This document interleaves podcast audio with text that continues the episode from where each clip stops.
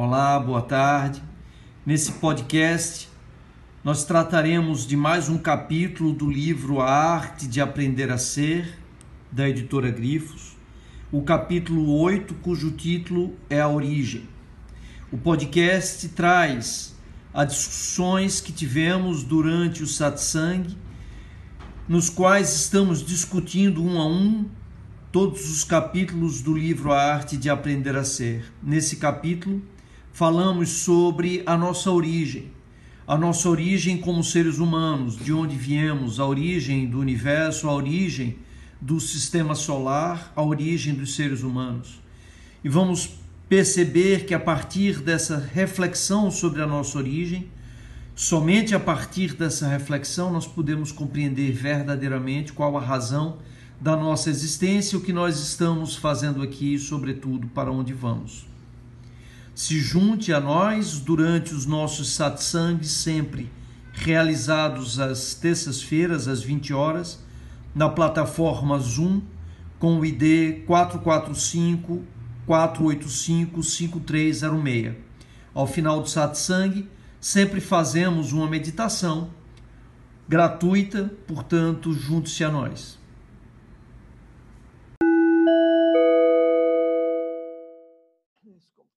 Ok, a partir de agora começamos então eh, mais um satsang.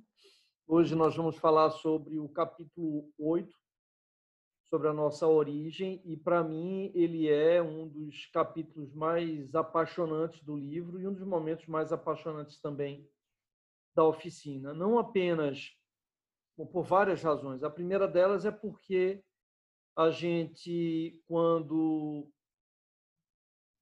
mergulha nos textos mais antigos já criados pela humanidade, entre os quais, mas não somente, o livro do Gênesis, mas quando a gente vai, por exemplo, examinar textos desde os Sumérios e alguns desses textos são citados é, no livro, a gente encontra uma coerência ou uma similaridade muito grande de, de relatos. É, e aí o aspecto para mim que é mais extraordinário é, desses textos, é o que eles nos revelam a partir da compreensão da nossa origem sobre quem nós somos e o que é que nós estamos efetivamente fazendo aqui nessa, nessa existência.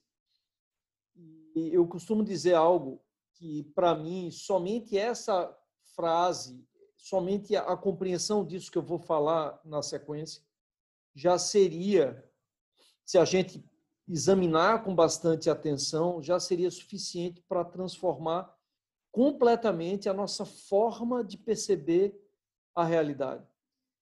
Quando eu digo, por exemplo, na oficina, que nós somos pedras que aprenderam a falar umas com as outras. E é exatamente isso que nós somos. É interessante que no livro do Gênesis a gente encontra, e eu vou ler textualmente, no princípio Deus criou o céu e a terra, a terra era sem forma e vazia, ou seja, a terra não existia, não tinha forma. Deus disse: faça-se a luz, e a luz se fez. Então, é, é, é fácil a gente ter uma leitura dessa, desse início do Gênesis, da criação, como uma descrição do Big Bang, quando a luz foi criada a partir dessa grande explosão é, inicial. Interessante que eu li um texto recente em que alguém perguntava o que é que houve antes do Big Bang. E essa é uma pergunta que não faz nenhum sentido, como não faria sentido perguntar o que é que vem ao norte do Polo Norte, por exemplo. Não, não, não, não há sentido nessa, nessa pergunta, porque o tempo surgiu no Big Bang. Então, nada não, não faz sentido a pergunta o que é que veio antes do Big Bang, porque o próprio tempo começou, surgiu no Big Bang. Mas a gente vai ver que o livro do Gênesis, que na verdade é uma compilação de, de vários textos é, que existiam muito antes da, de, de, serem reunidos na, no livro do Gênesis, ele, ele retrata mitologias não apenas sumérias, por exemplo, mas a gente vai ver que é uma grande coincidência com mitologias apaches, por exemplo, de civilizações que não tiveram nenhum contato, e, e, mas que tiveram a mesma leitura do início da vida no planeta Terra. É, Iniciando-se pelo Big Bang, por essa grande explosão que ocorreu, e a gente hoje sabe com bastante precisão, há 13,8 bilhões de anos atrás. Então a gente sabe a idade, na verdade, eu costumo dizer que essa é a nossa verdadeira idade, embora a gente não se dê conta. Então, quando alguém perguntar qual é a sua idade, o correto é nós respondermos: eu tenho 13,8 bilhões de anos. Todos nós temos 13,8 bilhões de anos, porque todos nós continuamos a ser o que sempre fomos. Esse universo que começou a se formar a partir dessa grande explosão inicial que aconteceu há 13,8 bilhões de anos atrás. É interessante que no início só haviam duas substâncias presentes no universo: o hélio e o hidrogênio. E, curiosamente, até hoje, quase toda a matéria no universo é formada por hélio e por hidrogênio. Não sei se vocês lembram, mas a gente já falou sobre isso num dos satsangs anteriores, que o nosso Sol é uma usina nuclear, de fusão nuclear, em que átomos de hidrogênio estão se fundindo, e ao se fundirem, liberam uma grande quantidade de energia, se transformando em um átomo de hélio. Esse processo é, vem ocorrendo no universo todo, portanto, há quase 14 bilhões de anos atrás. Eu acho extremamente interessante a gente pensar que todos nós, tudo que existe hoje, toda a matéria que existe hoje no universo, há 13,8 bilhões de anos atrás, nós éramos apenas átomos de hidrogênio e de hélio. Percebem? E antes disso, claro, não éramos nada além de uma singularidade com a densidade extrema, que é essa vibração subjacente a tudo que existe, sobre a qual nós falamos no satsang passado. Então, se nós voltarmos a 3,8 bilhões de anos atrás, todos os seres, todo o universo estava unido em uma única singularidade, que depois dessa explosão, que deu origem, fez nascer o tempo, fez nascer a luz, o Fiat Lux, faça-se a luz, e a luz se fez, se transformou, se materializou, inicialmente apenas nessas duas substâncias, hidrogênio e hélio. Essas duas substâncias colapsaram em nuvens, e no momento em que elas colapsaram, os átomos de hidrogênio começaram a se fundir uns com os outros, gerando uma explosão e uma grande quantidade de energia, como acontece no nosso Sol e em todas as outras estrelas. E no momento em que essa substância foi esfriando, ela deu origem à formação de todas as outras substâncias que compõem o nosso corpo, por exemplo, como o cálcio, o ferro, o oxigênio, enfim, tudo que existe inicialmente, tudo que existe no universo inicialmente não era mais do que hidrogênio e hélio.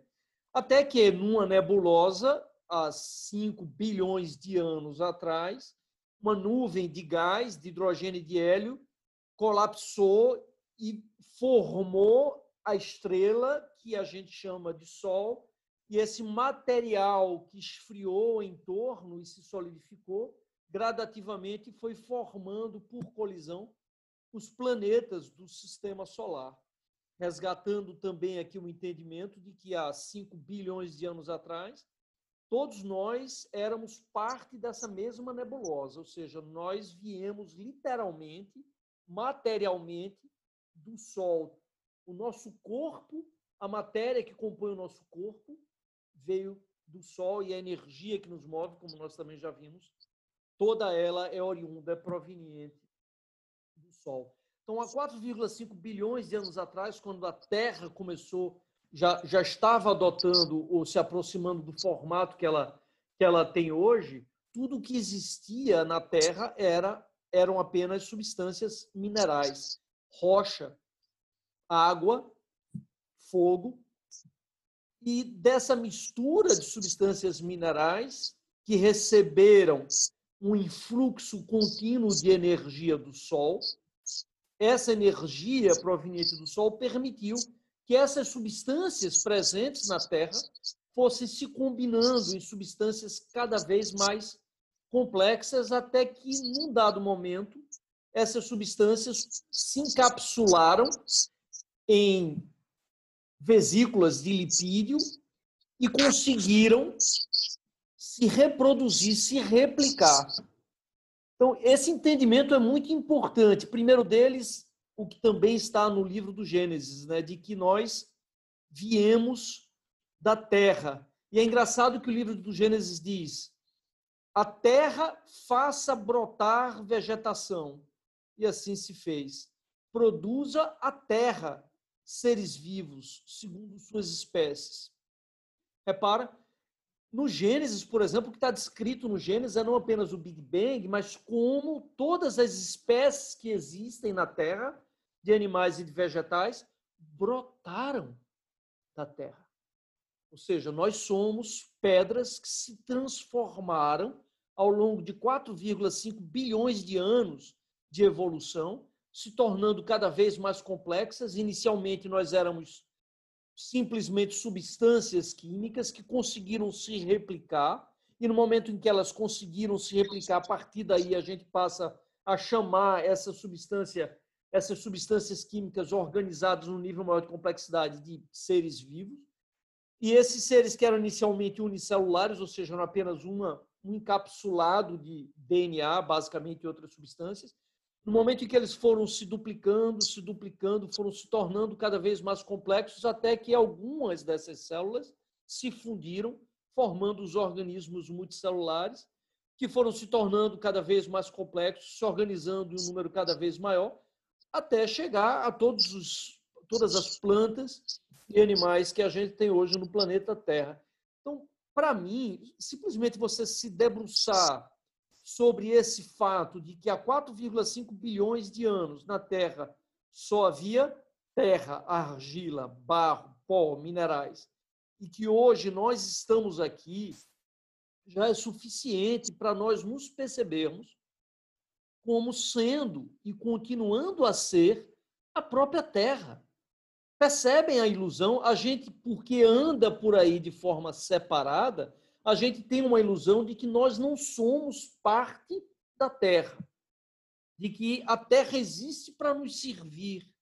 Reparem o grau de megalomania da nossa espécie, de antropocentrismo no qual nós vivemos, sem nos darmos conta de que nós somos a Terra. A Terra que se tornou mais complexa graças a, um influxo contínuo de energia do Sol ao longo de 4,5 bilhões de anos de evolução. Então, imagine que a gente faça um experimento agora. A gente pega uma bola de argila, coloque dentro de uma caixa de vidro hermeticamente lacrada, deixe essa caixa num determinado local recebendo energia por 4 bilhões de anos. Quando a gente vai olhar depois de 4 bilhões de anos essa caixa, a gente vê que em cima da argila existe uma série de micro-organismos ou de organismos vivendo dessa argila. O que são esses organismos? Se não argila, senão a própria terra, obviamente, se manifestando de uma outra forma. Então, é, esse entendimento por si só, ele, e eu vou usar uma expressão que eu acho que cabe perfeitamente, ele joga por terra completamente a nossa ilusão de individualidade. No momento que nós compreendemos que somos rochas que aprenderam a falar umas com as outras, nós ganhamos também a capacidade e a condição de compreender que nós não somos essa rocha, porque essas rochas antes eram hidrogênio e hélio, e o hidrogênio e hélio antes não era mais do que essa vibração subjacente a tudo que existe.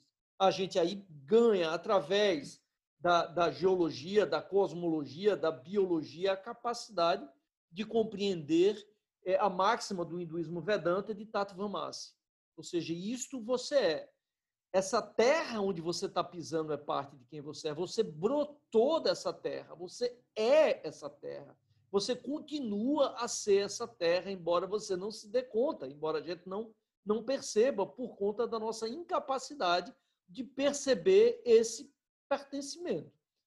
É, Para mim, essa, essa compreensão ela, ela é extraordinária e é interessante a gente ver, por exemplo, que nos textos sumérios, eles têm a mesma mitologia de que o ser humano foi criado é, da argila. E é, e é curioso é, que no Enuma Elis, um texto sumérios, portanto anterior ao livro do Gênesis, ele diz que os seres humanos, um dos deuses propõe que o deus Kingo seja sacrificado. Então, eles matam um deus, eles sacrificam um deus para que o sangue do deus, misturado com a argila da terra, dê origem ao ser humano. Repare, de uma certa forma, nesses primeiros textos sumérios, eles fazem, é, eles constroem uma mitologia que traz o entendimento intrínseco de que o ser humano é parte da própria criação, é parte do próprio Deus, é ao mesmo tempo criador e criatura.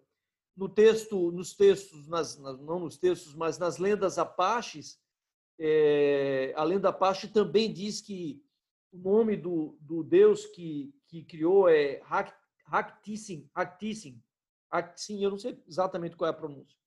Haktissin é, criou os animais inicialmente, mas os animais ficaram é, ficavam tristes quando Haktissin ia embora.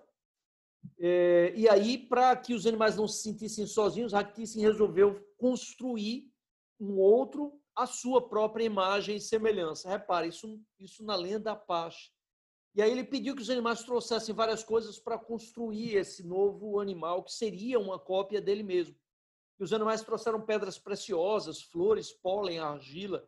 E aí da argila vermelha ele fez o sangue, das pedras brancas ele fez os ossos e construiu e fez um desenho, uma silhueta de si mesmo na areia e preencheu essa silhueta com todas essas todo esse material da terra que foi trazido pelos vários animais. E esses, esses, esses, e essas partes da terra se tornaram vivas e uma não apenas vivas, mas uma, a, a imagem e semelhança de Haktissin que criou, portanto, o homem à sua imagem e semelhança. Isso numa, numa mitologia é, Apache. Portanto, a gente percebe como esses essas, esses textos e essas mitologias primitivas, elas trazem é, muitas coisas em comum e, para mim, a, a, a o, o que é mais revelador de todas elas é essa compreensão, como está claramente descrito e literalmente dito no livro do Gênesis, de que a terra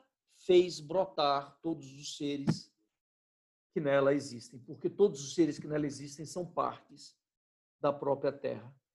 E é interessante a gente, a gente examinar a partir do momento, e, e aí a gente vê as, as ondas de expansão do universo. Né? Nós tivemos uma primeira onda de expansão do universo, que foi a formação da matéria, de pura energia desse ponto de singularidade com a densidade infinita, se formou a luz e se formou toda a matéria que existe, lembrando que luz é matéria e matéria é luz, voltando né, aí a, a, a, ao que vimos no capítulo anterior, para a gente também não perder essa, não perder de vista aquela compreensão de que essa separação entre matéria e energia ela também não existe. Mas então a luz se materializou, ou seja, o universo se materializou, é, e deu origem à matéria há 13,8 bilhões de anos, há quase 14 bilhões de anos, que foi a primeira onda de expansão, uma grande expansão da matéria. No planeta Terra, porque certamente em outros planetas esse tempo, esses tempos foram diferentes, mas no planeta Terra, há 4 bilhões de anos atrás, a Terra tem perto de 4,6, 4,5 bilhões de anos, mas há 4 bilhões de anos atrás, a matéria se organizou de tal forma que se tornou capaz de se replicar, de se reproduzir. E aí aconteceu a segunda expansão, que foi a expansão da vida. Até um dado momento, e sobre isso a gente vai falar mais na próxima, eh, no próximo satsang, quando entrarmos no capítulo 9, mas até o momento em que um ser humano fez algo que um macaco nunca tinha feito antes. Lembram que a gente também viu isso no satsang? Um ser humano fez uma pergunta a um outro ser humano. Ou seja, nós desenvolvemos a linguagem somada com a memória permitiu que nós criássemos a cultura. E a informação que até então era transmitida quase que exclusivamente através dos genes e dos comportamentos passou a ser transmitida também através da linguagem e da memória.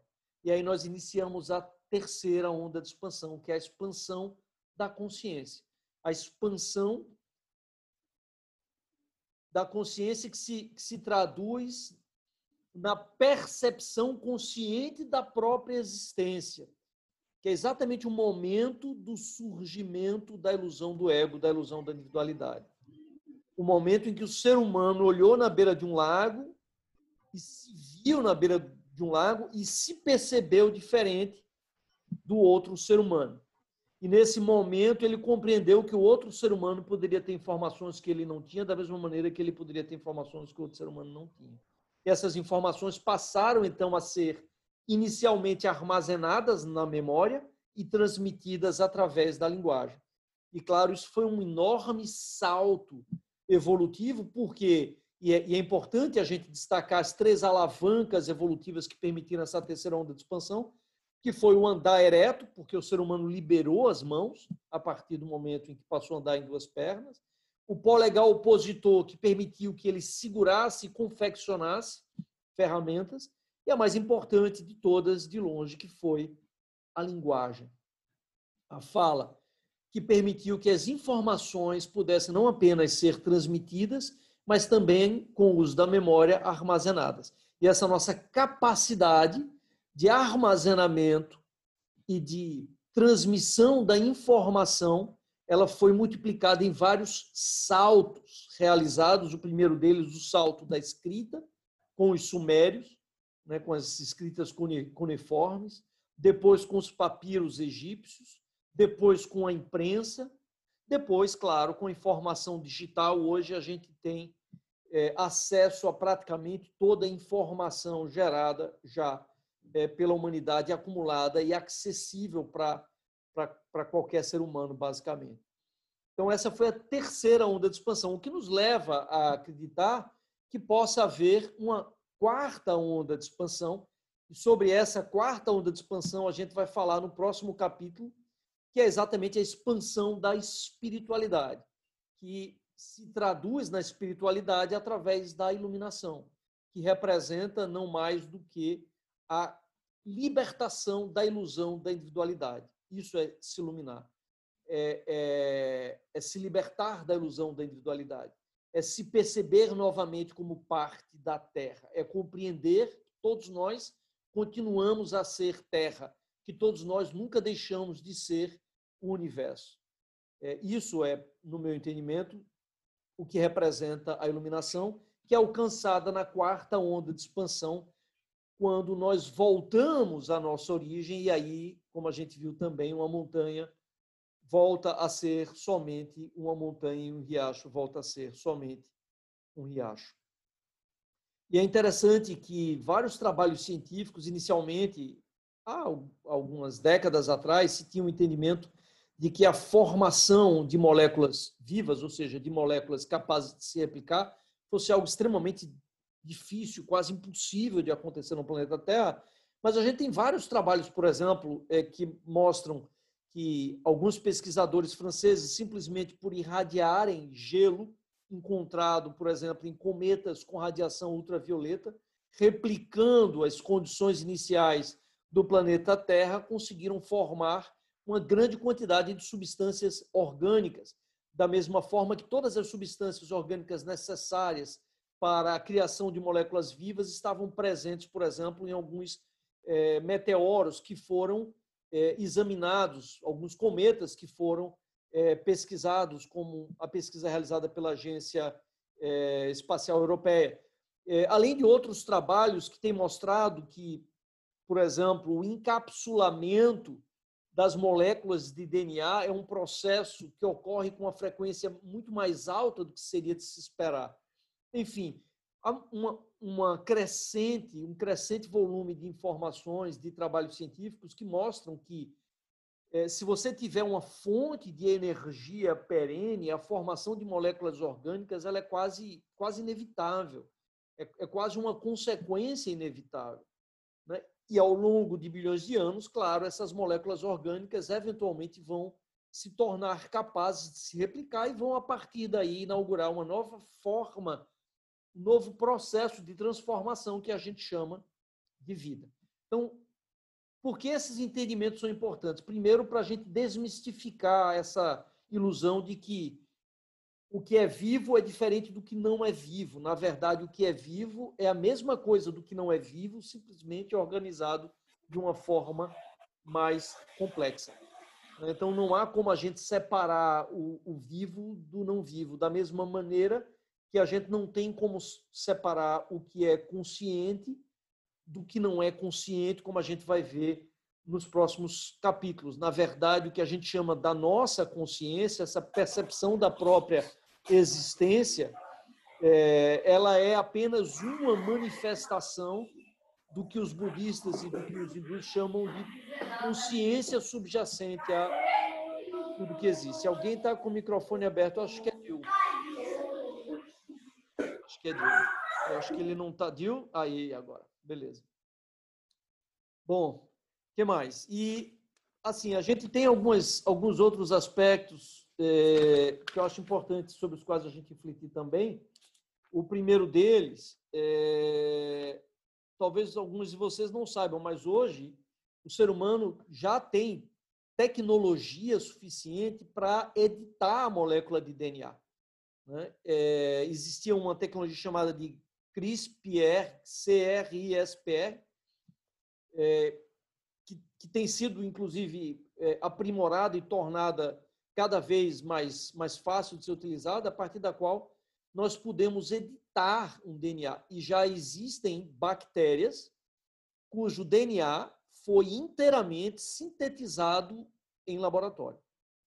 É, ou seja, hoje o ser humano tem a capacidade e a condição de reunir substâncias químicas, construir um DNA, um núcleo de uma bactéria, por exemplo, colocar esse DNA dentro dessa bactéria e essa bactéria cujo DNA, cuja planta baixa foi completamente construída em um laboratório, ela é capaz de se reproduzir e de deixar descendentes. Ou seja, nós conseguimos simular o processo de construção do DNA em laboratório e somos, pelo menos em princípio, capazes, portanto, de construir, teoricamente, qualquer ser vivo a partir da edição do DNA. É claro que, é, embora em princípio isso seja possível, ainda estamos distantes dessa capacidade tecnológica com esse grau de precisão de manipular é, o DNA. Mas, em princípio, em teoria, sim, nós podemos, inclusive, construir um DNA humano completamente. E, e, e criar um ser humano cujo DNA é foi completamente construído em laboratório e pegar esse, esse gene construído em laboratório e colocar dentro de um núcleo de uma célula, é, de uma célula qualquer, e essa célula se transformar em um ser humano, por exemplo. É, do ponto de vista teórico, é possível. Isso é possível. E é, ao mesmo tempo, assustador, porque, obviamente, leva a gente a se perguntar o que será o ser humano daqui a, a 100 anos, por exemplo, quando essas tecnologias, essa capacidade de manipulação genética vai estar já é, muito mais desenvolvida. É, é uma reflexão é, muito interessante, inclusive porque, é, e essa é outra reflexão importante, até o advento da linguagem e da cultura, a evolução humana ela se dava unicamente através do gene.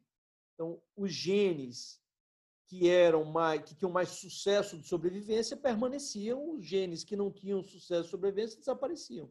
No momento em que nós desenvolvemos a cultura, esse processo evolutivo genético deixou de existir. Porque hoje nós temos pessoas que são severamente míopes, por exemplo, que não sobreviveriam numa época passada, é, em tempos ancestrais, e que, claro, hoje sobrevivem, vivem absolutamente, de forma absolutamente normal.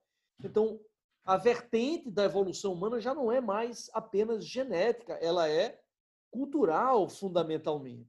Então, como isso vai moldar do ponto de vista biológico, quem será o ser humano daqui a milhões de anos, é muito difícil de imaginar e de prever, particularmente agora com o advento da nossa capacidade de reconstruir completamente o nosso, o nosso genoma, de editar o nosso genoma né, de criar super-homens, por exemplo, seres humanos muito maiores, muito mais fortes, muito mais inteligentes, manipulando simplesmente o nosso, o nosso genoma.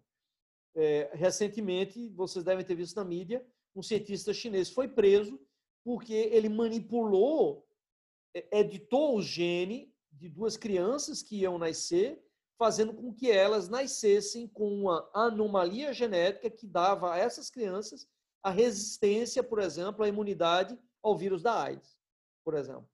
Aí você vai dizer, ah, mas isso é uma coisa, as pessoas podem dizer, né? isso é uma coisa maravilhosa. É, o problema não é essa coisa em si, é a porta que se abre, a caixa de Pandora que a gente abre no momento em que a gente ganha essa capacidade de manipular o nosso genoma e de criar seres humanos. Ou seja, literalmente nós estamos brincando de Deus. E uma outra ameaça, de certa forma, porque isso traz um potencial gigantesco, evidentemente, de, para o bem-estar da humanidade, para a vida do planeta como um todo, com certeza traz, mas traz também, claro, uma ameaça. Né? Ou seja, o poder da informação, quando ele não vem acompanhado com a sabedoria no uso dessa informação, é sempre, é sempre uma ameaça muito grande. É, além dessa, a, a, desse poder que nós ganhamos de manipulação genética, nós também estamos avançando muito no desenvolvimento de inteligências artificiais, que já foi tema de inúmeros filmes.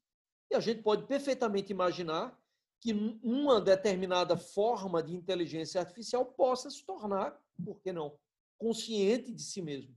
Iniciar uma nova vertente evolutiva que não seja biológica, mas o que é, o que são genes, se não informações codificadas de forma orgânica então, no final das contas, são informações organizadas de maneiras diferentes que se tornam cada vez mais complexas. Então, é plenamente possível nós imaginarmos é, um, um novo processo evolutivo através da inteligência artificial, como a gente já viu acontecer é, em, tantos, em tantos filmes. Então, são muitos os caminhos que agora se abrem à frente da espécie humana e, e essas reflexões sobre o, o, que, o que nós, onde nós estamos e para onde nós estamos indo, ela só pode ser orientada, balizada, se nós compreendermos de onde nós viemos. E para mim, muito mais importante do que nos trará esse futuro é compreendermos o que nos trouxe o passado.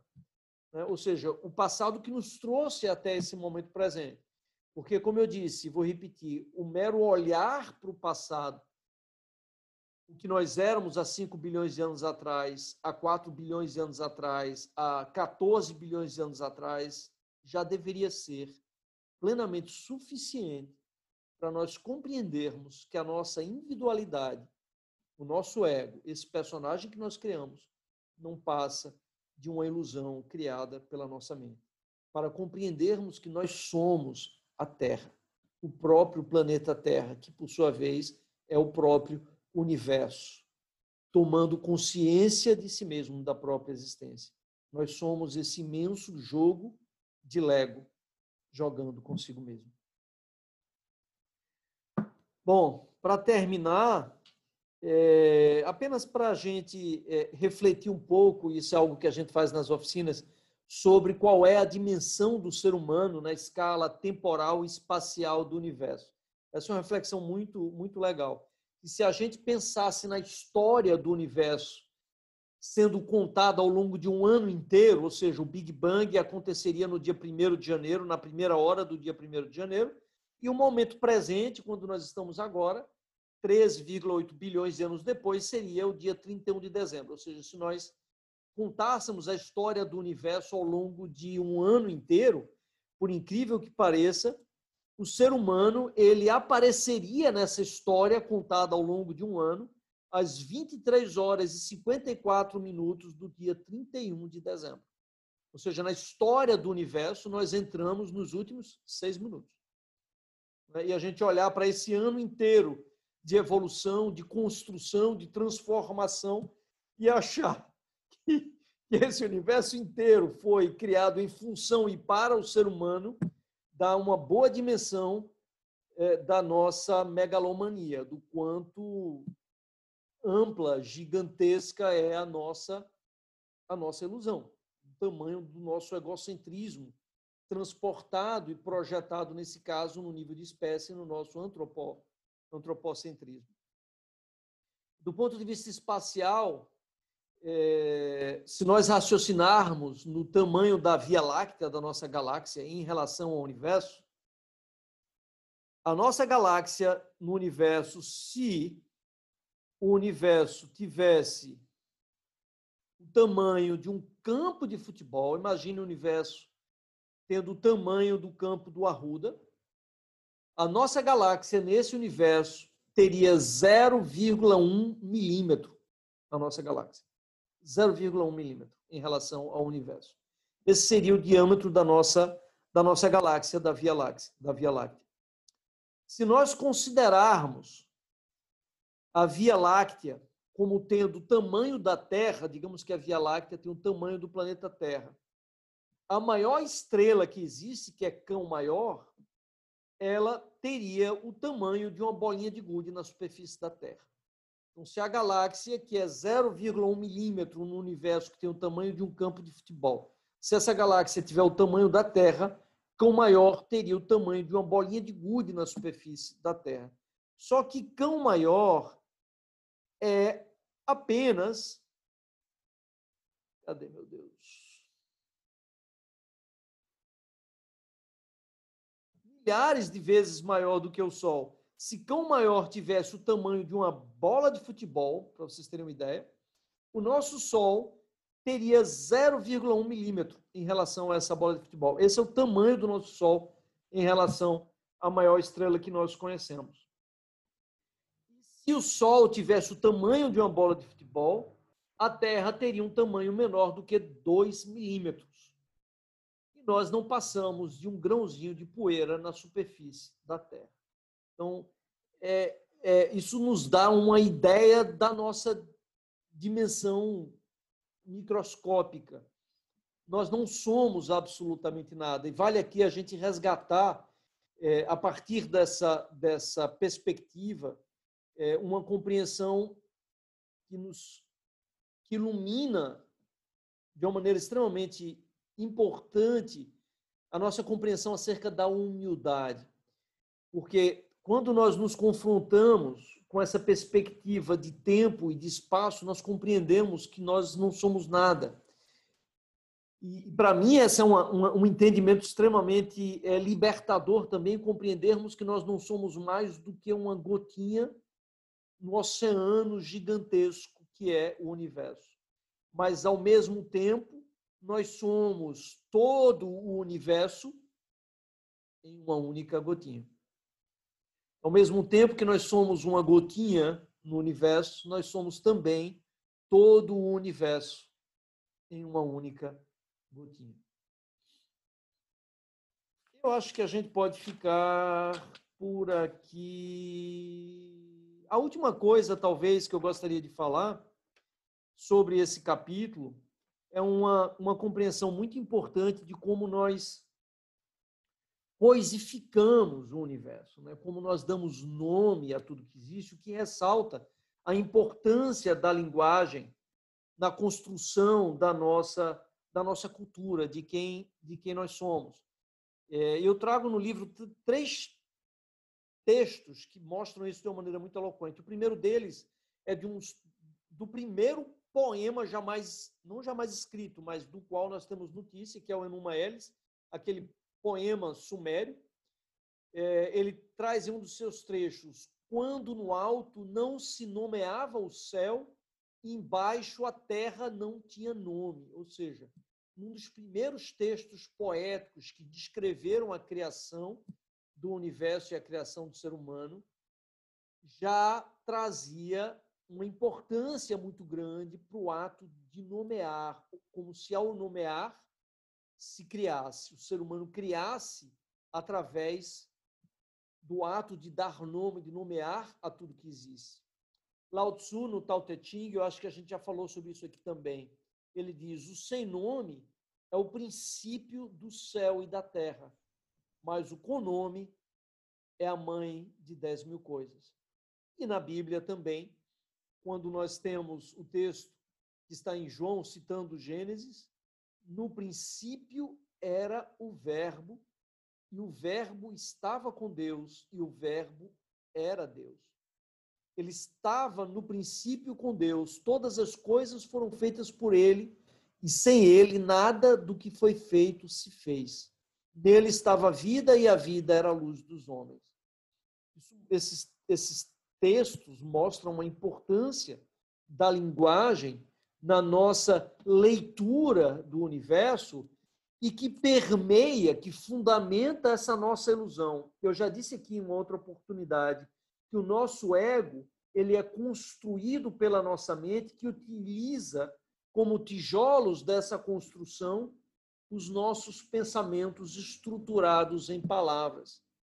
Pensamentos com os quais nós nos identificamos e achamos que somos. Eu sou isso, eu sou aquilo. E vemos o universo estilhaçado através dessa ilusão, estraçalhado como trilhões de pedaços, sem nos darmos conta de que não existe pedaço algum no universo, porque tudo no universo está ligado, unido, vinculado, conectado a tudo que existe. Tato Vamasi, isto você é, isto nós somos, o universo somos nós, nós somos o universo inteiro. Jai Gurudev.